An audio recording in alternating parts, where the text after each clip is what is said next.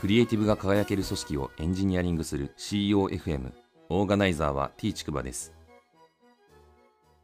CEOFM 第324回です。アイスブレイクなんですけど法人用の銀行口座をみずほで作りました。えー、業務内容がですね、申告と合っているかどうかを銀行はですね、会社ホームページで確認しているんですよね。で、私、あの、会社ホームページ特にいらないかなとか思ってたんで、ちゃんと用意してなかったんですけど、GitHub のですね、リードミーで特貫対応で作っちゃいましたと。で、すごい薄っぺらい内容なのにですね、えー、これでなんと特に問題なく銀行口座作ることができたという感じで、えー、こんなんで通るのかっていう感じなんですけれども、長い目で見たらですね、多分用意しといた方がいいんだろうなと思うんで、えー、ドメイン取得とかからやらないとなっていう感じです。本日の配信テーマなんですけど、やる気の波をマネジメントするという話をしたいと思います。317回の配信でタイムボックスを習慣化するとプロフェッショナルっぽくなるっていう話をしたんですけれども、気分のムラがないのがプロフェッショナルの流儀みたいな話をこの中でしたんですね。やる気を一定高い状態で保つにはどうしたら良さそうかっていうのを考えてみるのがこの配信テーマです。これまでやる気がなくなった事例について3つ紹介するんですけれども、1つはですね、新卒で営業をやってた時があります。私自身ですね、なかなか仕事に対してモチベーションが湧かなくて、上司にもですね、いつも怒られてて、どんどんどんどんやる気がなくなってって、しまいには、すいません、やる気がないんですけど、みたいな相談をするとですね、やる気を言い訳にするのはプロフェッショナルじゃないっていうことで、また怒られるみたいな ことがありました。二つ目なんですけど、SES で客先常駐していた時ですね、私自身この時リニューアルの大きいプロジェクトがですね、終わって、えー、だいぶ落ち着いてですね、えー、で自分自身もかなり知ってる仕様とかあそういったものでちゃちゃっと仕事が済んじゃうみたいな状態があってですね、えー、だんだん自分がそこにいる意味がなんかないなというか、ちょっと飽きたなみたいな感覚もあって、すごい勤怠がですね、いい加減になったりとかしてですね、えー、それも同僚の方というか、まあ社員の方からですね、えー、怒られたりとかしてたんですけれども、まあそんな時もありました。えー、3つ目なんですけど、EM やってた時ですね、えー、これは前々職での話なんですけれども、海外赴任するっていうことで、マレーシアかインドに行くっていう話があったんですけれども、本業が業績不振になっちゃってですね、それで延期延期っていうことで最終的にその海外赴任の件がなくなったというところで、私の嫁ちゃんがですね、この海外赴任についていくために会社を辞めたりとかして、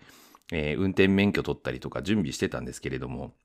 その海外赴任行く行くって言ってて、亡くなったっていうのはですね、かなり自分にとっては会社との信頼関係が失われたなっていう、まあ、イベントだったという感じで、それと同時にちょっとやる気がやっぱなくなっていったっていうことがありました。まあ事例はこんな感じなんですけれども、普段ですね、やる気があんまりこう乱高下しないようにですね、自分自身が意識していることを3つお話しするんですけれども、え1つはですね、普段から自然に振る舞うのがいいかなっていうのを感じています。これ言ったら身も蓋もないかもしれないんですけれども、やはりやる気の上限みたいなものとか気分の上限って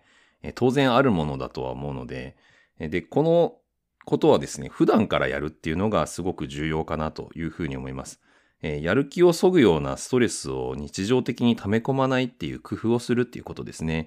まあそういうことに意識してもですね、どうしても気分が乗らないくなっちゃうみたいな時もあると思うので、まあそういう時はもう思い切って今やってることをやめちゃうみたいなこともですね、決断としては全然ありなんじゃないかなっていうふうに思います。二つ目なんですけど、自分で選んでるという自覚を持つっていうことですね。誰かにやらされてるっていうふうに思ったら負けだと思うようにしてます。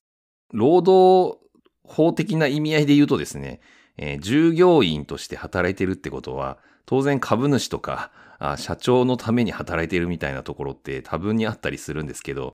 まあ今の世の中でそういう考えでいてはですね、あんまり良くないと思うんですよね。結局、まあ、社長が作った仕組みとかがあるとしてもですね、その中でやるっていうことは、自分が納得してやってるんだっていうふうに、まあ思い込むぐらいでちょうどいいんじゃないかなっていうふうに、私は思うように気をつけてました。で、組織の中で誰かがやらないといけない仕事って必ずあると思うんですけれども、それを仕方なくやってるのか、あ自分がやりたくてやってるっていうふうに捉えてるのかって結構大きな違いになってくるかなっていうふうに思っています。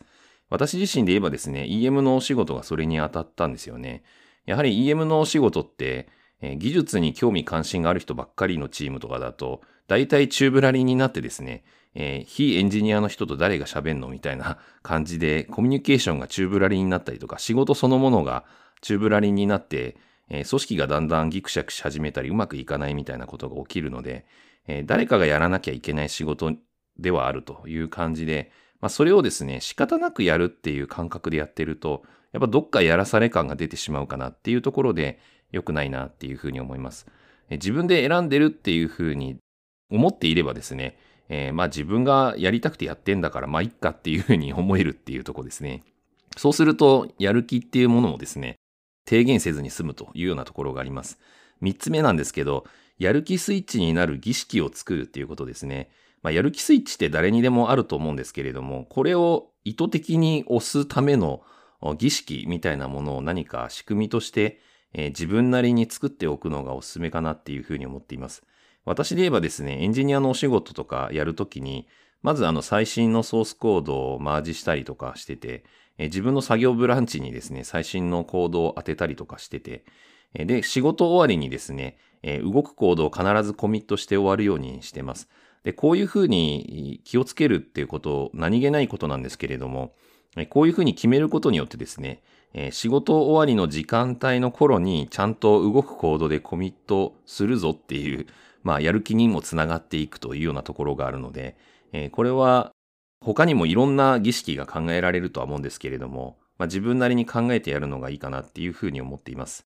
最後にですね、望ましい気分が起きやすい儀式と、望ましくない気分が起きにくい仕組みみたいなのがあると思うので、やはりそれをですね、自分なりに考えて、えー、試行錯誤していってですね、望ましい気分が起きやすいように、また望ましくない気分が起きないようにですね、うまくやっていくっていうのがいいかなというふうに思います。ただ大事なのは自分のその気分みたいなものをコントロールしてやろうみたいな発想にあんまり陥らない方がいいかなっていうことで、あくまでもマネジメントするっていう感覚、環境を作ってあげるみたいな感覚でいた方がうまくいくんじゃないかなっていうふうに思っています。第324回の配信は以上です。